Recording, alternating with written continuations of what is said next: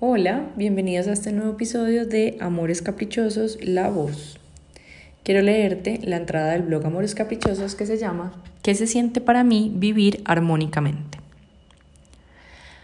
Hace un poco más de tres años, cuando aún vivía en Ecuador, vine de visita a Medellín para que la familia conociera a Juaco.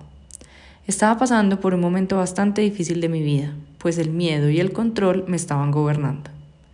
Yo me sentía sola y llegar aquí era en parte muy reconfortante, pero a la vez muy abrumador.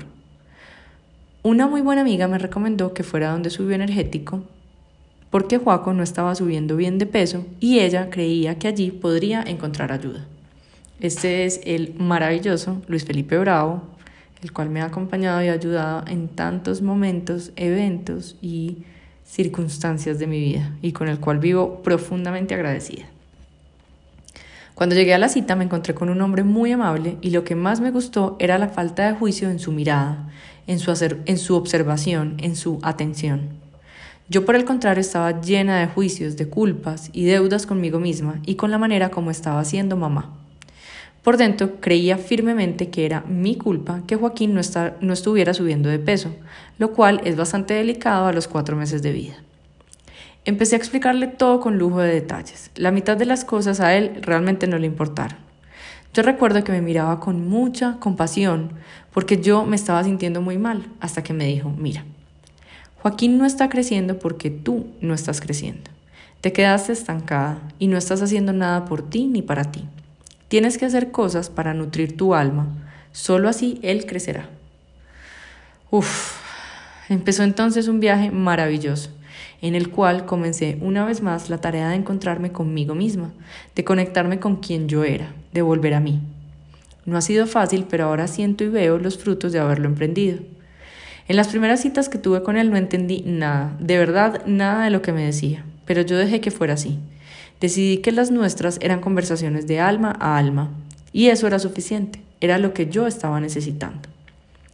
Llevo más de tres años disfrutando del acompañamiento de este maravilloso ser en mi camino de despertar, de conciencia, de ser yo, y cada vez he entendido un poco más el mensaje que tiene para darnos, uno que he incorporado en mi ser y que llevo un tiempo entregándolo también al mundo a través de mi voz, la que oyen y la que leen. La cosa va así. Es sencillo, no necesariamente fácil, pero sí muy sencillo.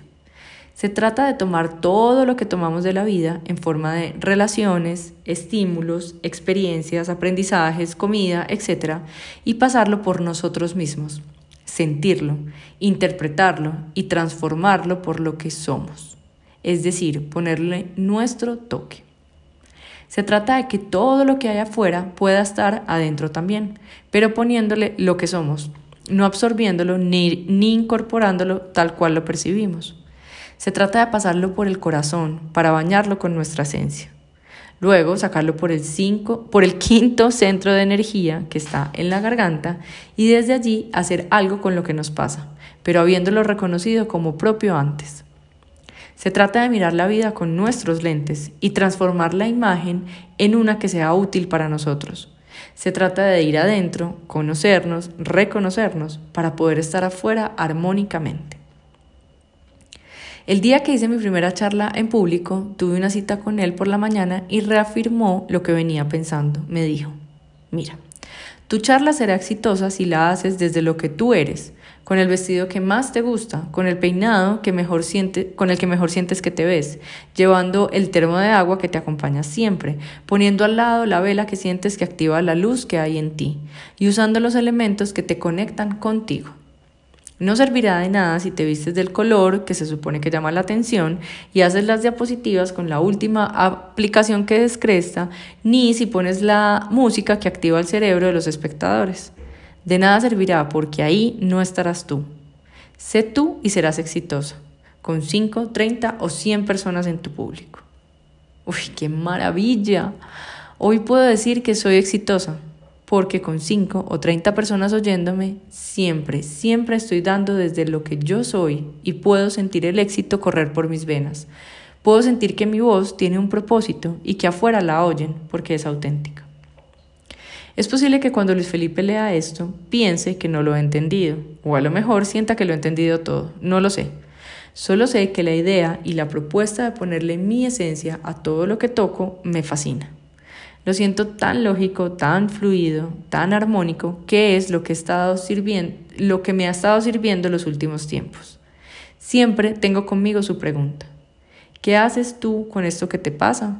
¿O qué pasa afuera? ¿O qué estás viviendo? ¿Qué, le ¿Qué haces tú con eso? ¿Qué le metes a eso? La respuesta es cada vez más evidente, mi esencia. Le meto de lo que yo soy. De este modo puedo tomar la decisión que yo quiera, ser quien quiera, seguir a quien quiera, creerle a quien quiera, basarme en quien quiera, inspirarme en quien quiera, porque si al hacerlo lo paso primero por mí, garantizo siempre que le pongo de nuevo en el mundo de la manera que me he dado cuenta que funciona. Gracias a esta invitación que me hicieron hace más de tres años y a la decisión que tomé de entrar en el camino que me llevaba de vuelta a mí, es que hoy puedo sentirme más completa y puedo acompañar a otros a encontrarse también. Bueno, y con esto termino la entrada que se llama ¿Qué se siente para mí vivir armónicamente? Espero que hayas encontrado cosas bonitas y herramientas que te ayuden a estar mejor y a encontrarte también contigo mismo y que lo hayas disfrutado tanto como yo. Un abrazo.